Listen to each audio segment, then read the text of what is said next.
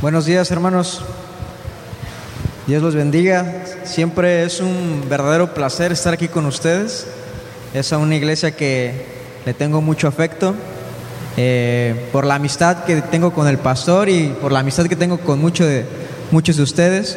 Y siempre es un privilegio que Dios me da a predicar en esta iglesia, donde también me da de mucha responsabilidad porque pues estamos tratando con la palabra de Dios y, y esto es una cosa muy muy seria.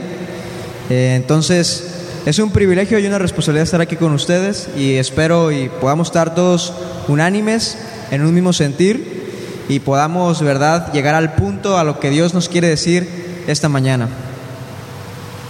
Yo quiero eh, primero empezar, hermanos, eh, no sé cuando venimos o cuando alguien se para aquí a predicar y nosotros estamos sentados escuchando la palabra de Dios, no sé si realmente comprendemos con totalidad que cuando el predicador está hablando, lo decía bien ciertamente el hermano, está hablando Dios.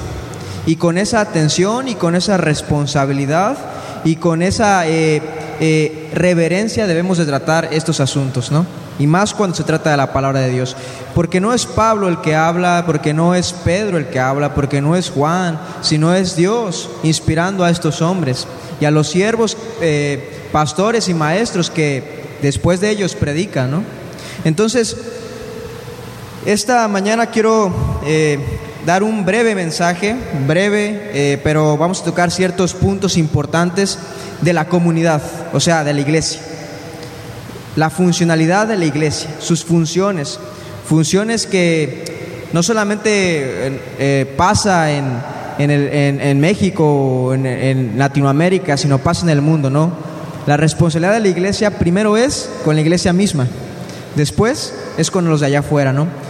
Y, hay, hubo un caso, hermanos, porque a veces pensamos que la iglesia primitiva era una iglesia eh, excelente, dotada del poder del Espíritu de Dios, o sea, era una iglesia que tenía eh, todo el poder de Dios y el, y el, Espíritu de Dios, ¿no? Es una iglesia arrasadora, ¿no? Eh, que avasaballaba todos los imperios, todos los corazones de los hombres, pero no, hermanos, la iglesia primitiva tenía también sus problemas y problemas fuertes, muy, muy fuertes. No era una iglesia eh, que, no que estaba sujeta también a pasiones. Y el apóstol Pablo exhorta muchas veces y de muchas maneras estas situaciones. Vamos a leer, eh, o quiero que me acompañen a Primera de Corintios, capítulo 5.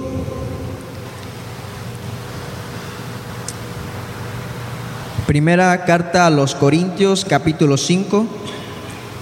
Y por el nombre del tema de estos versículos, más o menos ya sabrán de, del problema que acechaba la iglesia de los Corintios. No vamos a hablar particularmente del problema de la inmoralidad sexual, sino vamos a hablar de las lecciones que nos deja este problema de inmoralidad dentro de la iglesia. Porque aquí se desprenden, hermanos, muchas de las responsabilidades que como iglesia hemos dejado de hacer. Y no solamente, eh, por ejemplo, vengo de una iglesia bautista, no solamente la iglesia bautista, hermanos, sino eh, considero que todos hemos dejado de hacer muchísimas cosas. Una introducción muy breve de esta carta. Eh, esta carta eh, sin duda es una carta polémica porque el apóstol Pablo ataca situaciones bien puntuales. Una, dudaban del apostolado de Pablo. La autoridad de Pablo se veía mermada. Había em empezado a correr los chismes de que verdaderamente Pablo no era un apóstol, sino él mismo se había autodenominado apóstol, ¿no? Entonces empezaba a correr el rumor en la iglesia de Corintios de su autoridad. Segundo, había un sistema partidista. ¿A qué me refiero, hermanos? Que unos decían, yo soy de fulano, yo soy de sultano. La iglesia estaba dividida en facciones. Cefas, Apolo. No sé si recuerdan esos primeros esos versos de Corintios. Había una división dentro de la iglesia, una, división partidista. Tercer elemento, había problemas de inmoralidad sexual. Cuarto elemento, existía una enorme pobreza dentro de los congregantes de Corintios y la iglesia era apática ante esos hechos. Quinto elemento, el enorme reconocimiento que querían tener la iglesia de Corintios. Ellos eh, exaltaban y admiraban a las personas elocuentes que hablaban de la palabra, ¿no? Incluso Pablo los reprende varias veces, ¿no? Que eh, Cristo es la sabiduría y el poder de Dios, aludiendo al hecho de que los corintios tenían una idea enfermiza de que el que se paraba aquí enfrente debería ser muy elocuente, hablar con mucha elocuencia, con mucha coordinación, palabras técnicas, retórica, ¿no? Porque estaban ávidos de esa falta de reconocimiento. Corintio vivía en una ciudad, o era una ciudad portuaria, donde se, se reconocía la retórica, el hablar bonito. Y eso había penetrado la iglesia. Entonces, una vez partiendo de estos elementos, de estas problemáticas que tenía la iglesia de Corintio, Pablo en el capítulo 5 ataca uno de estos elementos. Voy a leer eh, brevemente, no sé si me quieren acompañar con su mirada, del verso 1 al verso 5. De cierto se oye que hay entre vosotros fornicación y tal fornicación cual ni aún se nombra entre los gentiles, tanto que alguno tiene la mujer de su padre. Y vosotros estáis envanecidos. ¿No deberíais más bien haberos lamentado para que fuese quitado de en medio de vosotros el que cometió tal acción? Ciertamente yo, como ausente en cuerpo, pero presente en espíritu, ya como presente he juzgado al que tal cosa ha hecho. En el nombre de nuestro Señor Jesucristo, reunidos vosotros y mi, y mi, espíritu con el poder de nuestro Señor Jesucristo. El tal se ha entregado a Satanás para destrucción de la carne, a fin de que el espíritu sea salvo en el día del Señor Jesús. Hermanos, tenemos aquí en estos primeros versículos elementos muy importantes de algo que se de, de algo que podremos llamar disciplina la iglesia tiene la necesidad, los líderes y los pastores o los ancianos, de ejercer disciplina. Y algo que estaba ocurriendo en, este caso particular es que la iglesia estaba permitiendo tal hecho. Era de conocimiento público porque el apóstol Pablo en el primer versículo eh, del capítulo 5 dice, de cierto se oye que entre vosotros que hay entre vosotros fornicación. La versión nueva, versión internacional, eh, habla sobre que era de conocimiento público. No solamente era lo, lo sabía la iglesia, sino lo sabían los de afuera de la iglesia. Era un caso realmente tremendo, porque no solamente la iglesia, sino se empezaba a murmurar allá afuera. La imagen que estaba dejando la iglesia del Señor ante los de afuera, que se supone que debemos de reflejar la gloria, la imagen del Señor Jesucristo como, como su cuerpo, ¿no? Estaba siendo manchada. Y Pablo puso luego, luego la llaga en la herida, o puso, perdón, el dedo en la herida. El versículo 2 dice así, y vosotros estáis amanecidos ¿No deberíais más bien haberos lamentado para que fuese quitado de en medio de vosotros el que cometió tal acción? Hermanos, aquí hay algo importantísimo para nosotros como iglesia. La ceguera que podemos tener ante tal hecho. Pero esta ceguera no es la raíz. Vaya, la, raíz no es la ceguera, sino la raíz de negar tal hecho es nuestra soberbia, nuestro envanecimiento. Esa es la raíz de lo que está diciendo el apóstol Pablo. Estaba diciéndole a la iglesia que ustedes se sienten tan orgullosos de su iglesia, se sienten pero tan tranquilos ante tal situación y mira, yo soy, tengo una iglesia de 3.500 miembros con una cochera, un gimnasio, un café. El que no ha ido, por ejemplo, a Más Vida en Morelia, más o menos ese es como que el diseño que tengo en mi mente. Este, se sentían tan orgullosos, no quiero decir que esto sea malo, hermanos.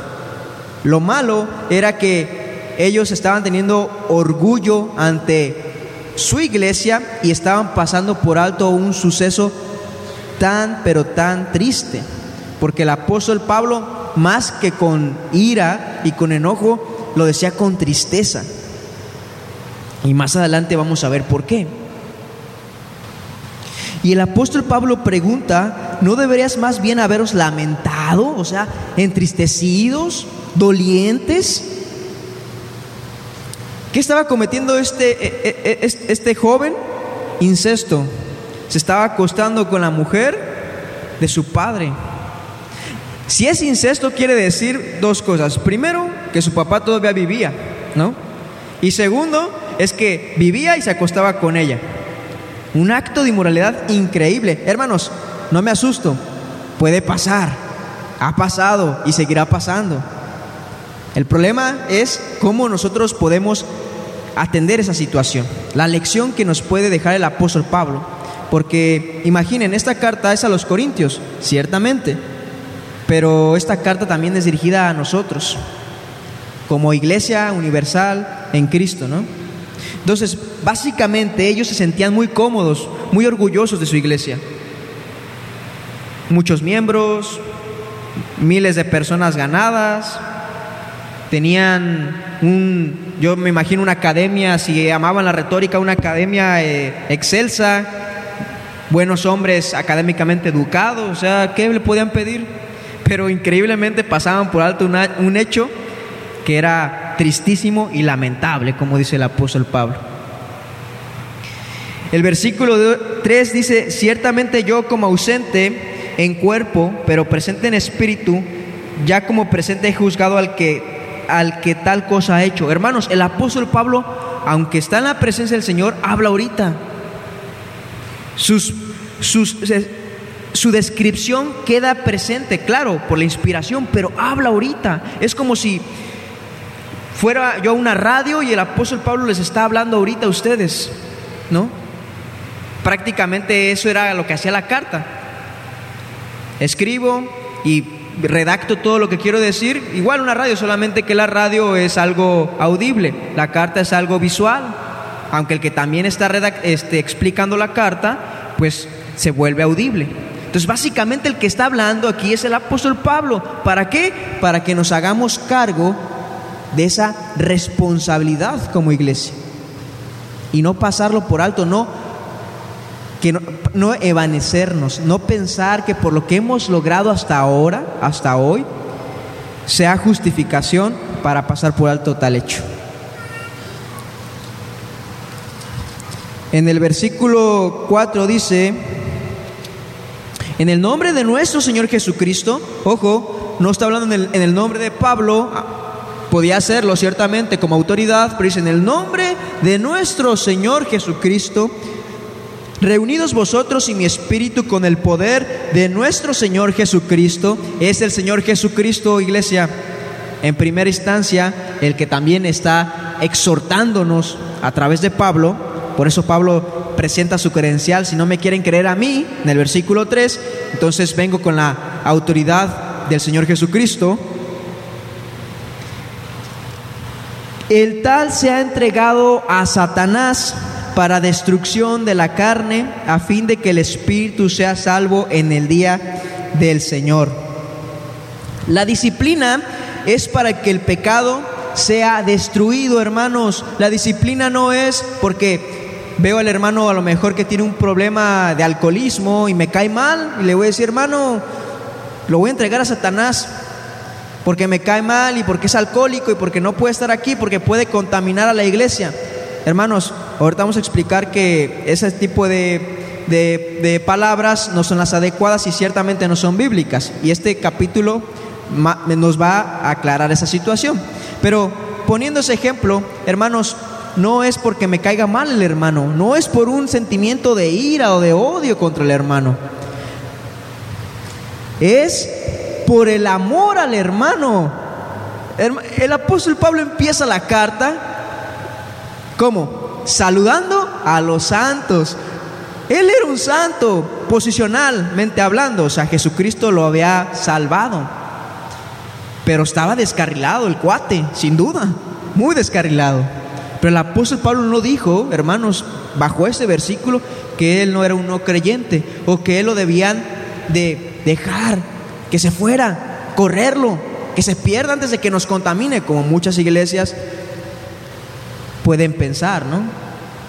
Que se asustan, que tratan de lejos, ciertamente después el apóstol Pablo hablará de eso, pero propiamente en este versículo lo que querían era que el hermano a través de esa zarandeada que Satanás le iba a dar, como pasó con Job, pudiera con el poder del Espíritu redimirse, entender que el acto que estaba cometiendo era un acto deshonroso para el Señor. La disciplina bíblica es eso, hermanos. La disciplina bíblica no es me cae mal el hermano, lo odio, sino es amo al hermano y por tal tengo que disciplinarlo. Las autoridades de esta iglesia, ancianos, pastores, líderes, tienen esa obligación.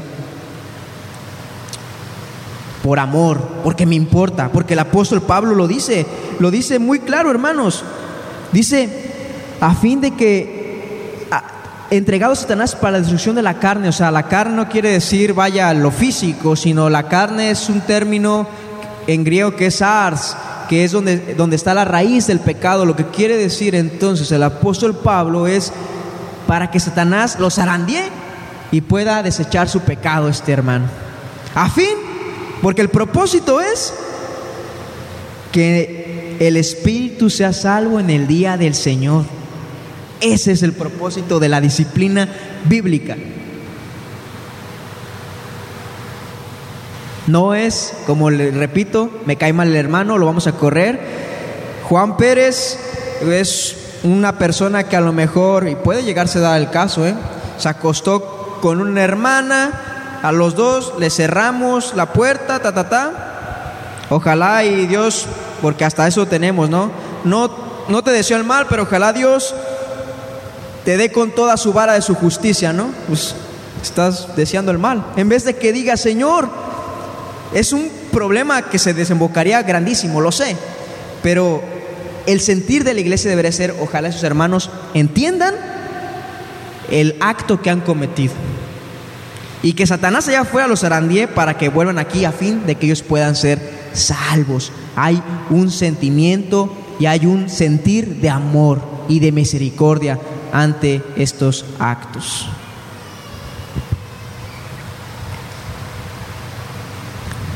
El versículo 6 dice,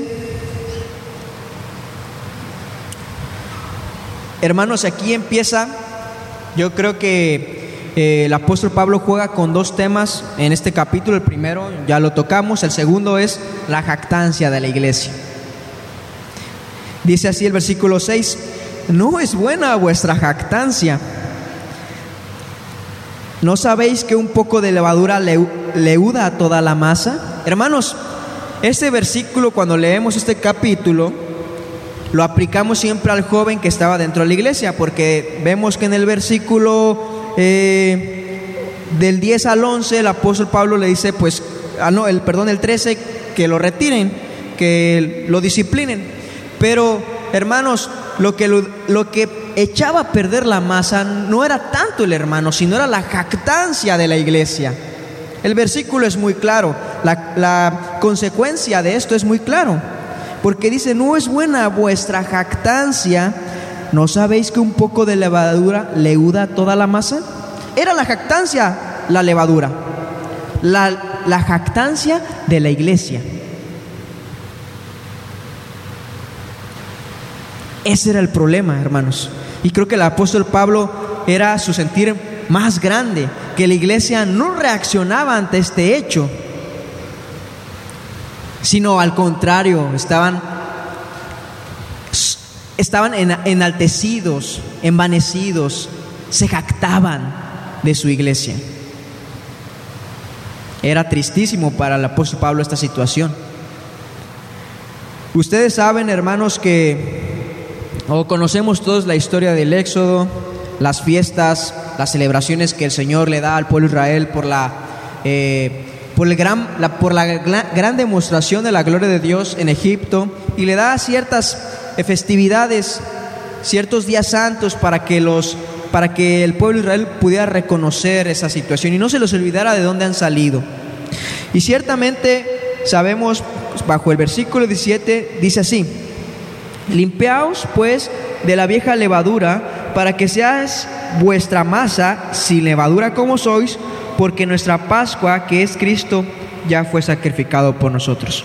Hermanos, cuando el Señor le da esta festividad al pueblo de Israel, primero eh, inaugura lo que viene siendo la Pascua, ¿no? Todos conocemos la Pascua, era una ceremonia eh, de mucha reverencia, donde mataban un cabrito y hacían toda una ceremonia, ¿no? Después, días después, daban otra festividad que se llamaba el pan o la fiesta del pan sin levadura, en términos más coloquiales, donde tenían que comer pan sin levadura porque el pueblo de Israel tuvo que salir de Egipto y no tuvo el tiempo para poder este, fermentarla, ¿no?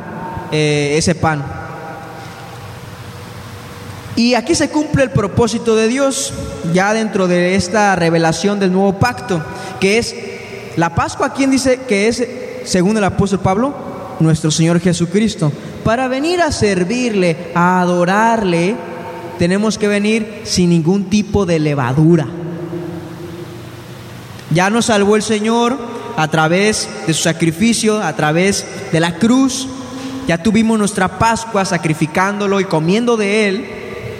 Ahora sigue venir a festejarle el día, todos los días, principalmente el domingo, pero sin levadura, hermanos, que es lo que el, el apóstol Pablo quiere darnos a entender.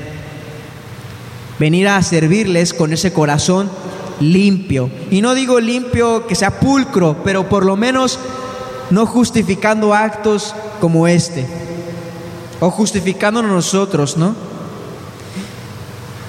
Una situación con vecinos, una situación en el trabajo, decir, Señor, se lo merecía porque me estaba dando ya la torre, o sea, ya no lo aguantaba, ¿no? Y empiezan ahí las tensiones, ¿no? Siempre tratamos como hombres pecaminosos en justificar nuestros actos. Pues cuando vengamos a adorar al Señor y vengamos a celebrar esa Pascua, el apóstol Pablo nos dice, desechemos todo eso, porque eso perjudica nuestra adoración y nuestro servicio al Señor.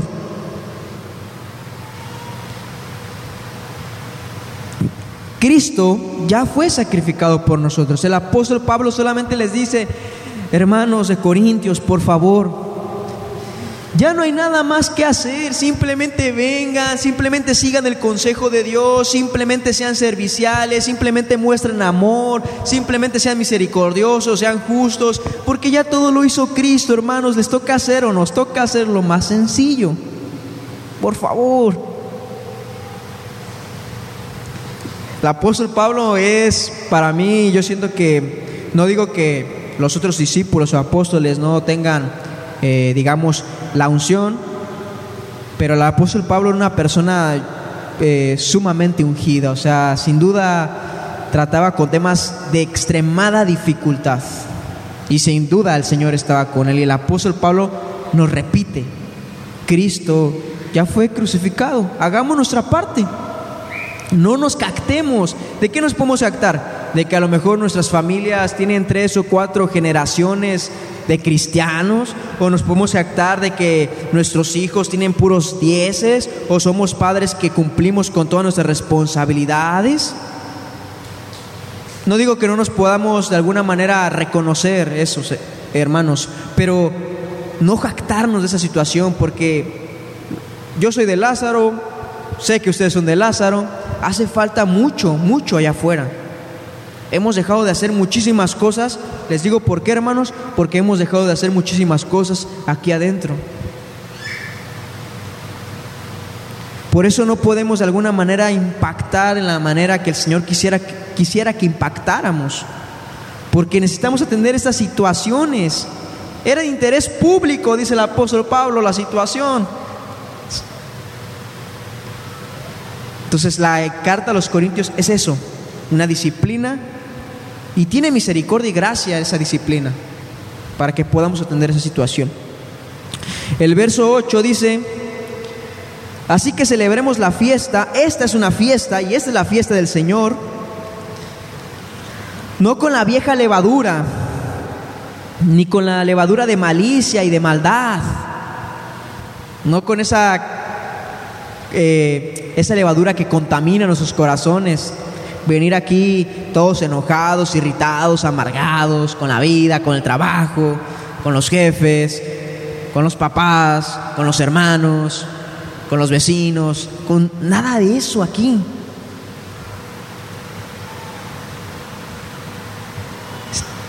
Con panes sin levadura, dice, sino con panes sin levadura de sinceridad y de verdad. Hermanos, la sinceridad y la verdad es un elemento sumamente importante para el crecimiento de nuestras iglesias.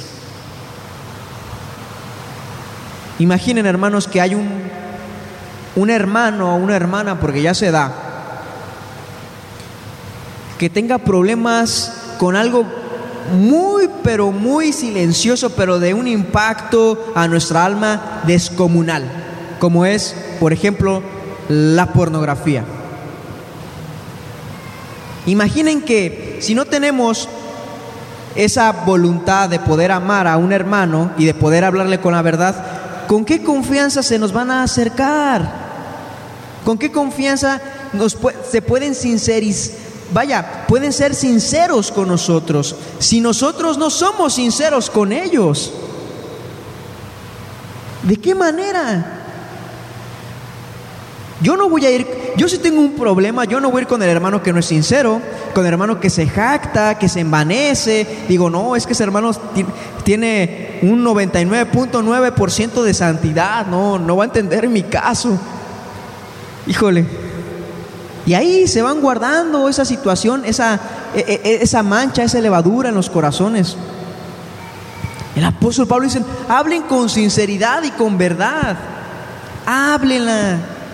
Seamos transparentes en nuestro, en nuestro andar. No se nos va a quitar por nada que digan, ¿sabe qué, hermanos? Tengo un problema. Mire, yo cuando me enojo, la verdad, digo groserías, ¿eh? Y de las fuertes. No sé todavía cómo combatir con eso. Es que me enojo muchísimo. ¿Cómo me hay? Pero si encontramos un hermano que se espanta y que aparentemente es súper santo, dice, Sirra, alejaos de mí, Satanás, que el Señor te reprenda. ¿Con qué, eh, ¿Con qué deseo vamos a ir a esas personas? Es una lección para líderes, pastores y congregantes, para todos nosotros. Seamos sinceros, transparentes, entendamos. Pablo entendió a este hombre al grado de que le dijo Sarandielo Satanás, como apóstol, era lo mejor para él. No se espantó, le dio tristeza, que es diferente, le dio lamento, dolor, pero no se espantó. El verso 9 dice, os he escrito por carta que no os juntéis con los fornicarios, no absolutamente con los fornicarios de este mundo, o con los ávaros, o con los ladrones, o con los idólatras, pues en, en tal caso sería necesario salir del mundo. Y esto va para, por ejemplo, para los que estudian sus escuelas, sus trabajos, todos nosotros no podemos salir de este mundo, es inevitable. Tenemos que convivir con ellos y hay que hacerlo de buena manera, de buena gana con amor también para con ellos. Pero lo que sí el apóstol Pablo está diciendo es, más bien os escribí que no os juntéis con ninguno que, llamándose hermano, fuere fornicario, o avaro, o idólatra, o maldiciente, o borracho, o ladrón, con el tal ni aun comáis. Qué fuertísimo, fuertísimo. Pero esto no viene a causa de un prejuicio del apóstol Pablo, esto viene a causa de ya haberle dicho a la iglesia que se habían emanecido. Quiero pensar por los textos que veo de, de, estos versículos, de este capítulo, que ese hermano que había cometido tal acto era una persona muy influyente y estaba palabrado con los líderes. A tal grado de no correrlo, bueno, de no disciplinarlo es porque estaba, tenía una buena palanca ahí. Y el apóstol Pablo yo, reprende a, esos líderes, a esa iglesia, y les dice, ustedes estás bien contentos sabiendo que este está cometiendo incesto. Le aplaudís incluso su acto, ¿no? Pues yo les digo que no se junten con ellos. No porque seamos o que tengamos una ética cristiana errónea, no, sino por su propio bien. Y aparte, otro elemento, me están desobedeciendo, están desobedeciendo la disciplina del Señor. Dice el verso 12, porque ¿qué razón tendría yo para juzgar a los que están afuera? ¿No juzgáis vosotros a los que están adentro? Esa es la labor de la iglesia, hermanos. Juzgar no es, hermano eh, fulanito, vas a ir al cielo. Hermano sutanito, vas a ir al infierno. Eso no, no está hablando Pablo de eso. Juzgar es decir, ver los actos y actuar sobre esos actos incorrectos dentro de la iglesia es labor y tarea de todos nosotros. Sin malicia, otra vez vuelvo, sino con verdad y sinceridad. No porque me caiga mal el hermano, sino porque lo amo. Hay veces que está, está la iglesia, se acerca un hermano y hay un líder, un ejemplo, y lo exhorta en medio de la iglesia. Y ahí, y ahí el hermano pues se siente más apechugado, ¿no? Porque ya lo exhibió. Creo que hay maneras también, hermanos, de disciplinar a alguien. No los conozco a todos, pero creo que hay maneras de decirle, ¿saben qué, hermano? Quiero hablar con usted. Mire, la disciplina del Señor nos dice esto, esto y lo otro. Hay que conducirnos, hermano. Si tiene algún problema, hágamelo saber. Siendo sinceros, hablar con la verdad. Pero el apóstol Pablo no quiere decir que lo exhibamos o que lo avergoncemos, sino que, hagan, que lo hagan razonar de su pecado. Porque los que están afuera, Dios juzgará, ciertamente.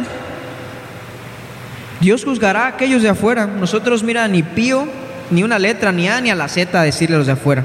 Claro, evangelizarlos, predicarles de Cristo.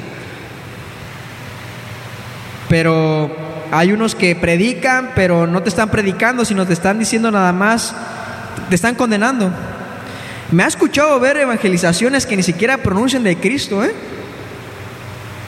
Sino hablan tanto del pecado que se olvidan de Cristo. Creo que debe de haber ciertamente un balance donde se exponga el pecado, pero para que vayan a Cristo. Los de afuera quieren consolación, quieren paz. No digo que debamos de callar, no estoy diciendo eso, hermanos, ¿eh? El pecado debe de exhibirse y deben de reconocerlo y, y debemos todos nosotros arrepentirnos de nuestros pecados y combatir con él. Pero la solución no es nuestro ejercicio espiritual, sino es Cristo. Esa es nuestra solución para nuestro pecado. Y a veces nos olvidamos de ese, de ese Jesús que alguna vez nos salvó a nosotros. Aquellos Dios los va a juzgar ciertamente si no entienden el mensaje y no, hacen caso al llamado de Dios. Eh, dice el 13, eh, perdón, el mismo 13, a ese perverso entre vosotros, quitad a ese perverso. Ya sabemos para qué. Satanás lo va a zarandear bonito. Y el apóstol Pablo estaba convencido que iba a regresar. Y quiero que vayamos ahora, segunda de Corintios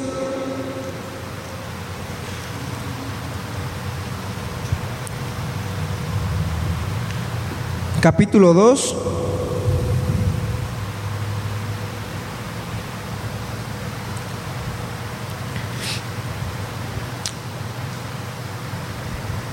Eh, del versículo 5 al 11.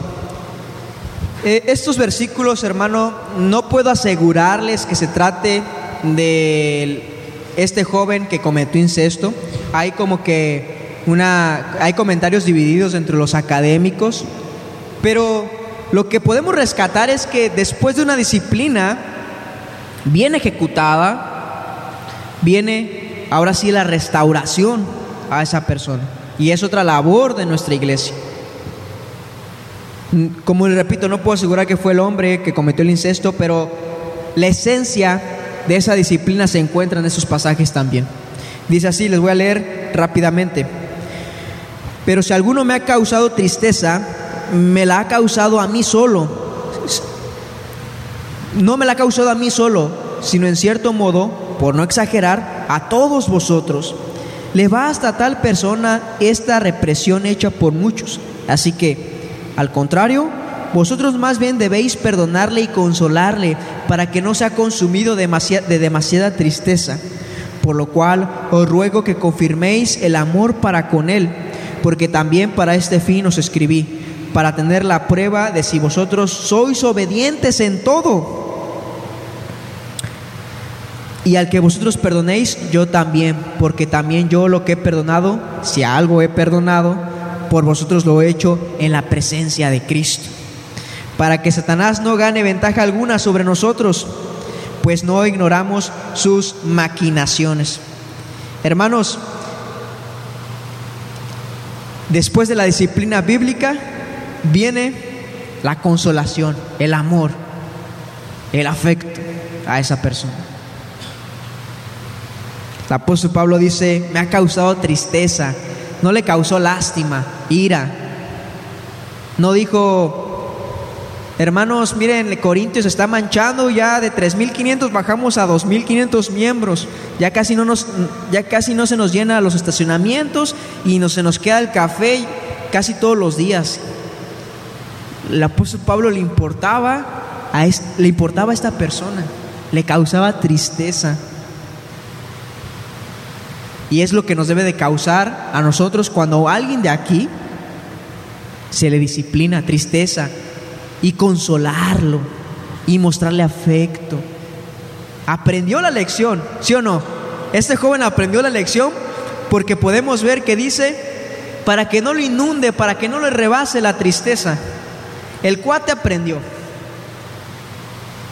Ahora sigue el apapacho. Sigue el estar ahí día con día con Él, en su restauración, en su crecimiento. Le basta a tal persona esta represión hecha por muchos. Así que, al contrario, vosotros más bien debéis perdonarle y consolarle para que no sea consumido de demasiada tristeza. Esta persona la estaba pasando mal, lo había zarandeado Satanás. La última vez que alguien zarandeó, bueno, la vez que Satanás zarandeó a alguien, a un siervo de Dios, este pidió la muerte. Job. Las zarandeadas que nos da Satanás no es porque Satanás compita con el Señor. No, el Señor usa a Satanás para que nos discipline. Es un peón del Señor. Y nos va a zarandear cuando estemos en nos estemos desviando, hermanos pero siempre tiene el propósito de regresar al camino, a la senda, a, la justicia, a la verdad. Por lo cual os ruego que conforme que confirméis el amor para con él, hermanos, el amor. No se trata de dar una disciplina seca, tiránica, de, dictador, no me interesas, aquí se hace lo que yo digo. Incluso ciertamente se puede justificar. La Biblia dice, hermano, mira, no quieres arrepentirte, ta, ta, ta, expulsado, te expulso, la congregación te expulsa. No solamente se trata de esa disciplina, hermano, se trata de hacerlo por amor.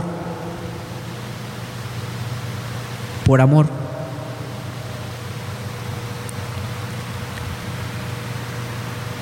Porque también para este fin os escribí para tener la prueba de si vosotros sois obedientes en todo. No solamente obedientes, hermanos, en la disciplina, sino en amar. Es, uno, es un mandato que el Señor nos da, amar también. Aquel dentro de la iglesia, aquel dentro de afuera que nos ha ofendido, nos ha lastimado. Es un mandato. Y ciertamente el apóstol Pablo entendía que no solamente era expulsar al hermano aquel, o era disciplinarlo, era amarlo, consentirlo y que regresara. No conozco la situación de esta iglesia o la situación particular de los hermanos, de hecho muchos de ustedes no los conozco, pero ciertamente muchos aquí podrían tener algún caso similar. Y el apóstol Pablo este, esta mañana nos da la lección para poder corregir eso que tanto a lo mejor nos asedia, ¿no? Dice así, eh, el 10, y, y al que vosotros perdonéis, yo también, porque también yo lo que yo lo que he perdonado, si algo he perdonado, por vosotros, por vosotros lo he hecho en la presencia de Cristo. La persona de Cristo, hermanos, si estamos delante de la presencia de Cristo, es imposible no saber y no poder perdonar. No hay posibilidad de que una persona camine en la presencia del Señor y no saber perdonar a nuestros hermanos que nos ofenden o a los de allá afuera. Es una contradicción, no hay cabida. Es como si queremos meter aquella eh, historia de San Agustín, meter en una botella todo el agua del mar. Es imposible. A tal caso también aplica esto. Si estamos en la presencia del Señor, sabremos manejar el tema, sabremos llevar la situación, sabremos manejar y saber llevar el caso del hermano. Si estamos en la presencia del Señor. Las divisiones, ¿por qué se provocan, hermanos? Porque unos son de Apolos, otros de Cefas, no sé. Por eso, un partidismo, no hay amor, no hay sinceridad. ¿Por qué, se, se propagan los chismes, hermanos? El chisme es un ataque frontal a la persona. Porque el chisme ayuda, a ver, un solo caso de que un chisme ha ayudado a una persona dentro de la iglesia. Nunca ha existido tal caso. El chisme es un aguijón de Satanás hacia la iglesia. Sinceridad. El apóstol Pablo nos exhorta a eso, hermanos. Si estamos caminando como iglesia en la presencia del Señor, vamos a actuar con amor, sinceridad y verdad. Para que Satanás no gane ventaja alguna sobre nosotros, pues no ignoramos sus maquinaciones, hermanos. Para evitar toda tribulca, todo, toda división, todo problema, eh, todos, todos los malos entendidos, todas las tristezas que puedan causar a ustedes como, como hermanos, evitar todo eso, mejor hablar y seguir la instrucción del apóstol Pablo. Y creo que esa, es la lección que nos da.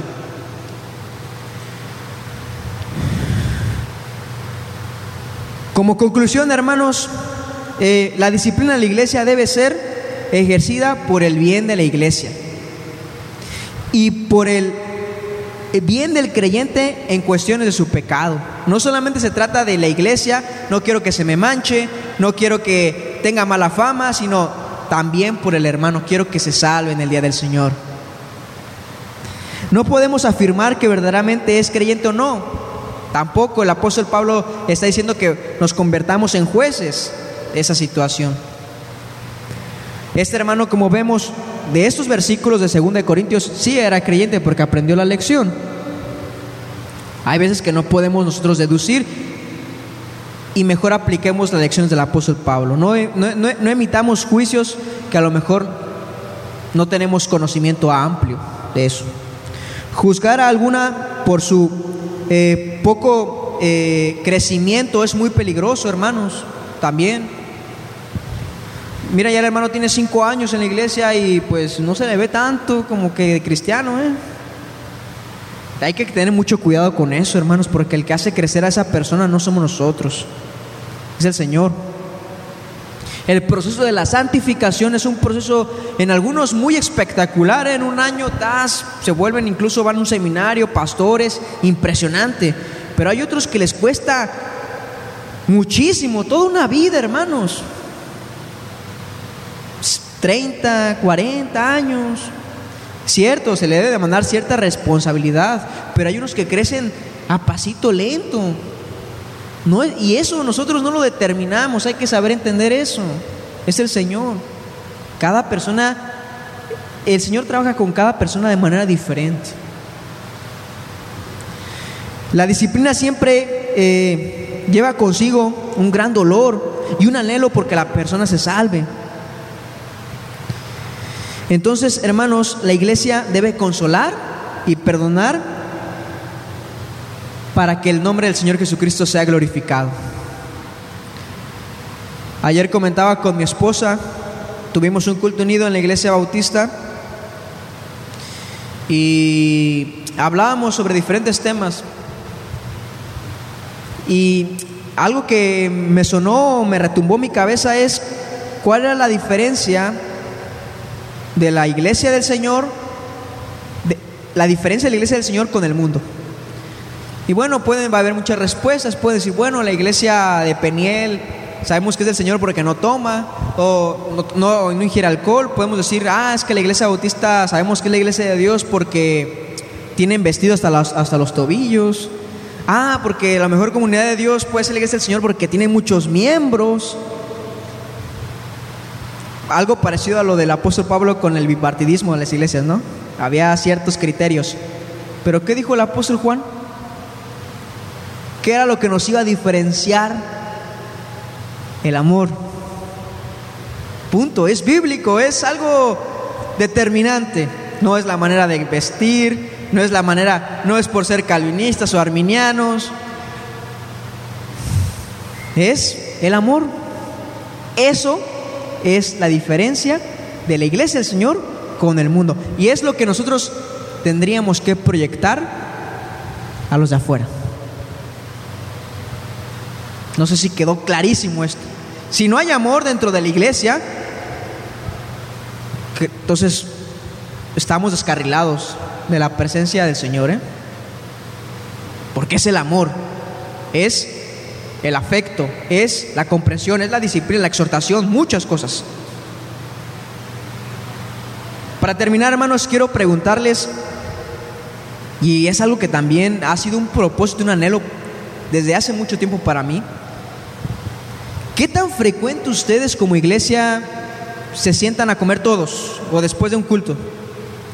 Porque miren, yo vengo de un trasfondo católico y a veces en mi iglesia me ha pasado de que siento que es lo mismo, a veces se convierte eso. Cinco de la tarde voy al culto, hay una liturgia, allí debe de haber un orden, ciertamente, no estoy diciendo que no, pero ¿qué pasa después de aquí? Todos a su casa, ta, ta, ta, hay hermanos que a lo mejor ni se conocen, no saben dónde trabajan. No, sé, no digo que está el caso, ¿eh? Si existe el caso, pues, pero si no, no estoy asegurándolo. Pero, ¿qué ha pasado con los ágape? Esas festividades que hacían la iglesia del Señor todos los domingos, porque era una celebración. Comer, convivir, hablar de cosas del Señor que te hagan crecer. Te ponen aquí a, exhortar a hermanos que, hermanos, no es bueno que conviva tanto con esa persona en su trabajo, pero si no lo invitas tú ni a un café, ni a una comida, pues ¿cómo? No tiene amigos, ¿con quién se va a juntar? Hay que fomentar eso, hermanos. No sé si pase en la iglesia aquí, a lo mejor si lo, lo hagan, gloria a Dios por eso, pero hay que fomentarlo porque es algo bíblico. Y nos quejamos tanto de la iglesia católica, iglesia católica, iglesia católica, pero pues para allá vamos, ¿eh? Si seguimos, bueno, en lo personal, las iglesias bautistas, para allá vamos.